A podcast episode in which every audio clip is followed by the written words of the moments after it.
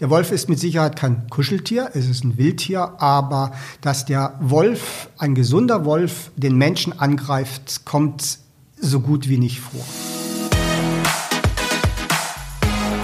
Pet Talks Klartext, der Interview-Podcast von Deine Tierwelt. Wer hat Angst vor dem bösen Wolf? Diesen Spruch kennt wahrscheinlich jeder von euch, oder? Und jetzt in Deutschland ist es ja tatsächlich auch so, dass dieser Spruch wieder ein bisschen häufiger fällt, denn die Wölfe kommen zurück. Was bedeutet das für uns? Was bedeutet das für den Artenschutz?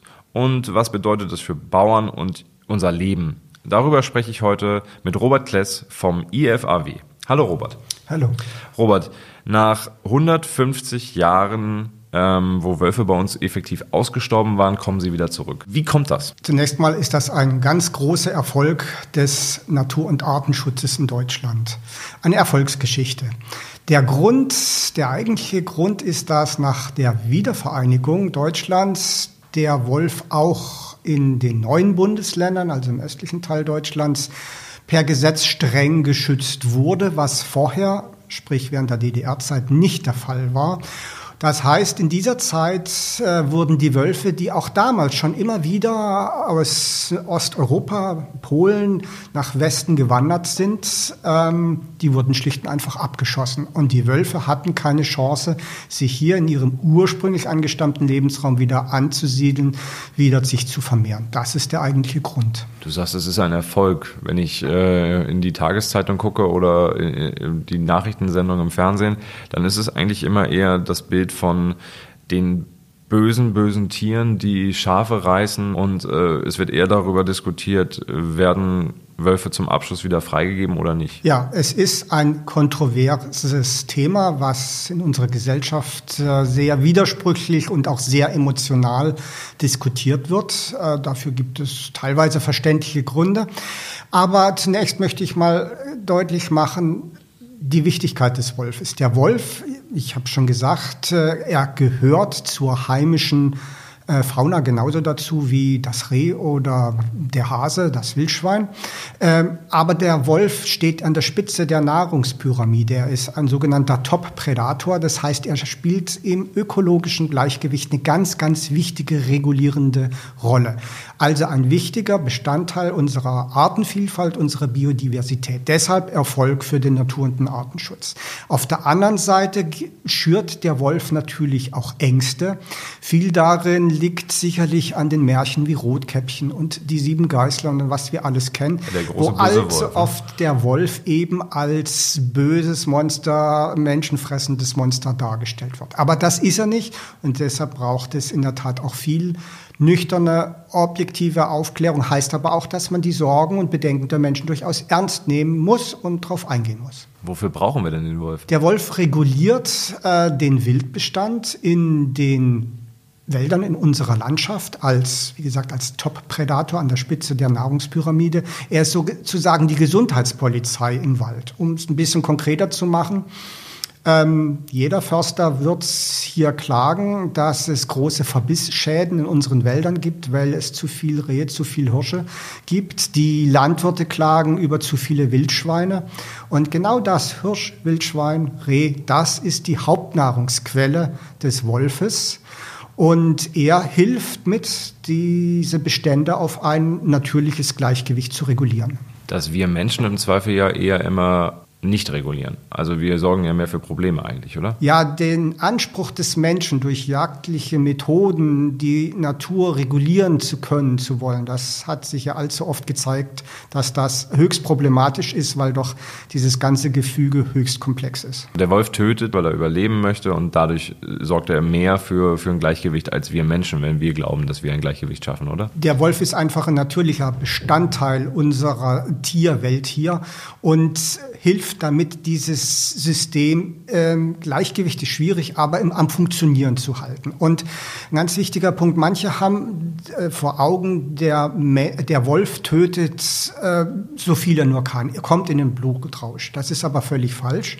Wenn man sich vor Augen führt, dass der Wolf ein sehr opportunistisch jagendes Tier ist, heißt, er jagt immer dann, wenn er die Chance hat, Beute zu machen.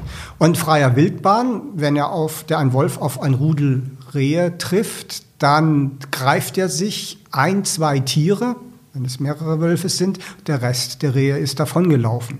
Anders stellt sich dar, wenn der Wolf in eine Schafherde gelangt, die umzäunt ist.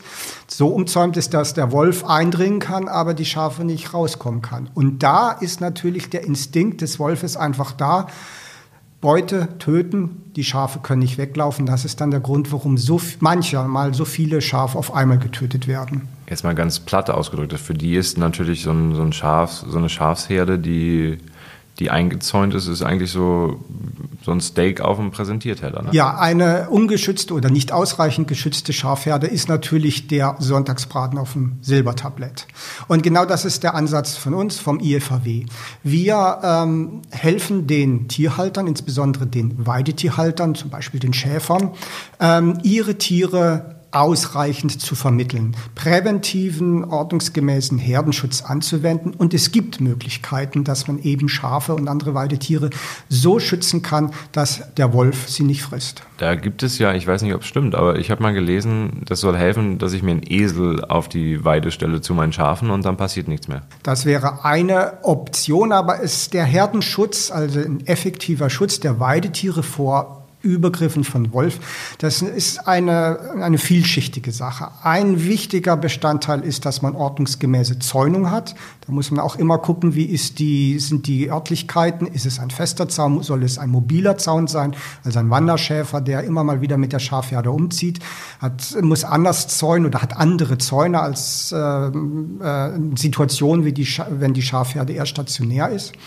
Ein weiterer sehr effektiver und sinnvoller Ansatz ist ergänzend dazu sogenannte Herdenschutzhunde zu halten.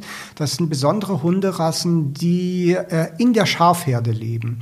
Von klein auf als Welpe werden die in diese Schafherde integriert, leben quasi dann mit ihren Schafen als Familienmitglieder, als ihr Rudel und haben dadurch dann auch die Intention, ihre Mitgeschöpfe, in dem Fall die Schafe, zu schützen vor jeglichen Angreifer. Sei es ein äh, äh, Eindringling, ein Mensch, der sich Schafe holen will, seien es Wildschweine, sei es eben der Wolf.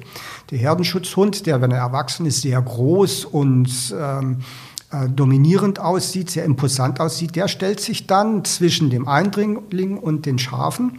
Und beim Wolf funktioniert das sehr gut, der sehr opportunistisch jagt.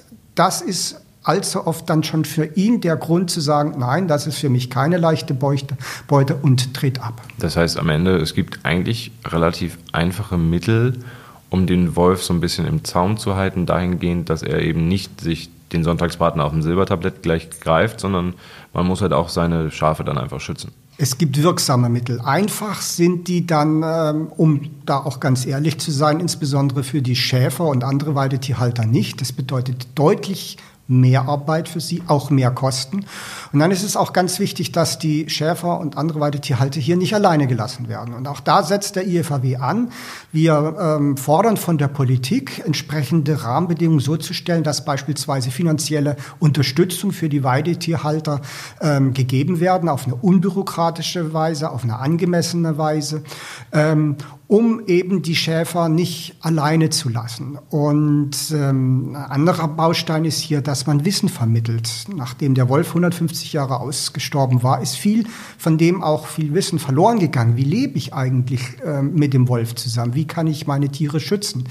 Und da haben wir Erfahrungen aus anderen Bereichen Europa, wo, Europas, wo der Wolf nie ausgestorben ist. Und diese Erfahrungen und diese Möglichkeiten wollen wir weitervermitteln äh, in, in Trainings, in Seminaren, ähm, ja, um letztendlich einen sinnvollen, nachhaltigen Herdenschutz auch in Deutschland ermöglichen zu können. Wenn es um die Frage gehen würde, soll man die vermeintlichen Problemwölfe abschießen, dann wäre deine Antwort nein. Zuerst mal geht es darum, zu verhindern, dass äh, der Wolf ein sogenanntes problematisches, unerwünschtes Verhalten entwickelt durch die genannten Maßnahmen. Wenn aber in Wolf doch mal auffällig wird, gibt es auch noch andere Möglichkeiten, zum Beispiel Vergrämung. Das äh, bedeutet, dass man durch Lärm, vielleicht auch durch eine Art Gummigeschosse äh, Wölfe vertreibt, vergrämt. Sie bekommen einen Schreck und lernen, ups, da habe ich nichts zu suchen. Das kann funktionieren, wenn man es richtig macht. Das zeigen Erfahrungen im südöstlichen Europa beispielsweise. Und aus Sicht des IFAW kann eine, wie es so schön heißt, letale Entnahme, also anders ausgedrückt, der Abschuss eines solchen Wolfes nur wirklich das allerletzte Mittel sein, wenn es keine andere Möglichkeit mehr gibt. Du hast gerade gesagt, dass man quasi überall in Deutschland auch mit Wölfen rechnen muss inzwischen wieder. 150 Jahre nachdem diese äh, Art ausgestorben war bei uns. Wo kommen die denn wieder her? Die Wölfe, die jetzt bei uns leben, die kommen aus dem östlichen Europa, insbesondere aus Polen. Ähm, wir haben jetzt eine gemeinsame Wolfspopulation in Deutschland und im westlichen Polen. Die haben ihren Ursprung im östlichen Polen, aber das ist tatsächlich eine andere Population. Und von dort ausstrahlend sind dann die Tiere nach Westen gewandert und konnten sich mit einer neuen eigenen Population jetzt, wie gesagt, im westlichen Polen und im östlichen Deutschland, aber auch ausstrahlend ins westliche Deutschland jetzt sogar bis Niederlande, Belgien äh, etablieren. Und die Entwicklung dieses Wolfsbestands bei uns, äh, den Ursprung oder die Keimzelle dieser neuen Population war im Jahr 2000, wo tatsächlich dann zum ersten Mal in der sächsischen Lausitz nach 150 Jahren wieder Wölfe erfolgreich sich fortpflanzen konnten. Inzwischen haben wir, wie neue Zahlen vom Bundesamt für Naturschutz, die äh, vor wenigen Tagen veröffentlicht wurden, konnten sich äh, 105 Wolfsrudel etablieren, äh, außerdem 25 Wolfspaare und 13 sesshafte Einzeltiere, wie es so schön heißt, also haben wir inzwischen in Deutschland. Unterm Strich 300 Wölfe. Nein, äh, es ist schwierig oder seriös nicht möglich, Wolfsrudel davon äh, die Anzahl der Einzeltiere abzuleiten. Weil eine Wolfs, was ist ein Wolfsrudel? Wolfsrudel ist nichts anderes als eine Wolfsfamilie. Das heißt, äh, Vaterwolf, äh, Mutterwolf, die Kinder aus dem Vorjahr, die sogenannten Jährlinge und der aktuelle Wurf. Aber die wandern dann, die Nachkommen wandern dann nach ein bis zwei Jahren, wandern sie ab und ähm, suchen sich noch nicht besetzte neue Territorien, wo sie dann ihre eigene Familie, ihr eigenes Rudel gründen. Das heißt, die Anzahl der Wölfe in einem Rudel, die schwankt über das Jahr sehr, sehr stark. Im Schnitt kann man sieben, acht Wölfe sagen im Durchschnitt.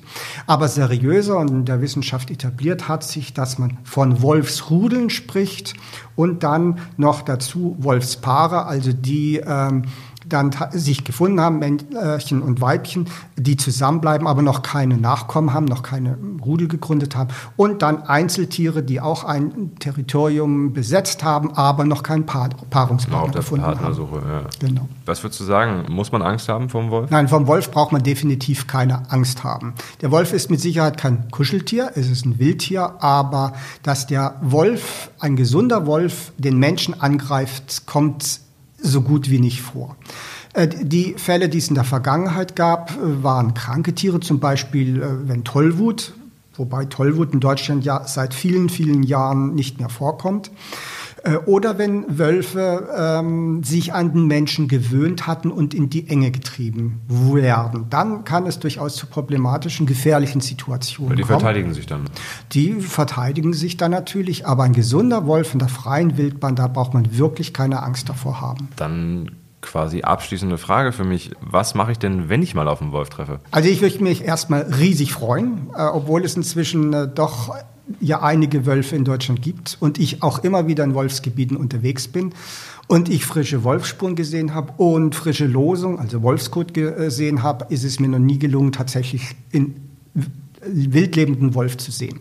Also ich würde mich riesig freuen und das Tier beobachten. Wenn ich mich unwohl fühlen würde, weil ich das Gefühl habe, er kommt mir zu nah oder er ist mir zu nah, dann würde ich mich laut rufend, äh, winkend, gestikulierend bemerkbar machen und äh, langsam rückwärts äh, zurückgehen und warten, bis der Wolf äh, dann das Weite sucht. Gut, halten wir fest, dass du auf jeden Fall einer der wenigen Menschen bist, die sich freuen würden, einzutreffen. Viele andere würden das wahrscheinlich so nicht beantworten. Ja, und damit endet diese Folge auch schon wieder. Ähm, lasst mich gerne wissen, ob ihr euch auch freuen würdet, so wie Robert, wenn ihr auf einen Wolf treffen würdet. Ihr erreicht mich per E-Mail an felix.deine-tierwelt.de, auf Facebook äh, oder auch auf Instagram und natürlich in der Deine Tierwelt Community. Vielen Dank fürs Gespräch, Robert. Gerne. Und euch vielen Dank fürs Zuhören. Bis zum nächsten Mal.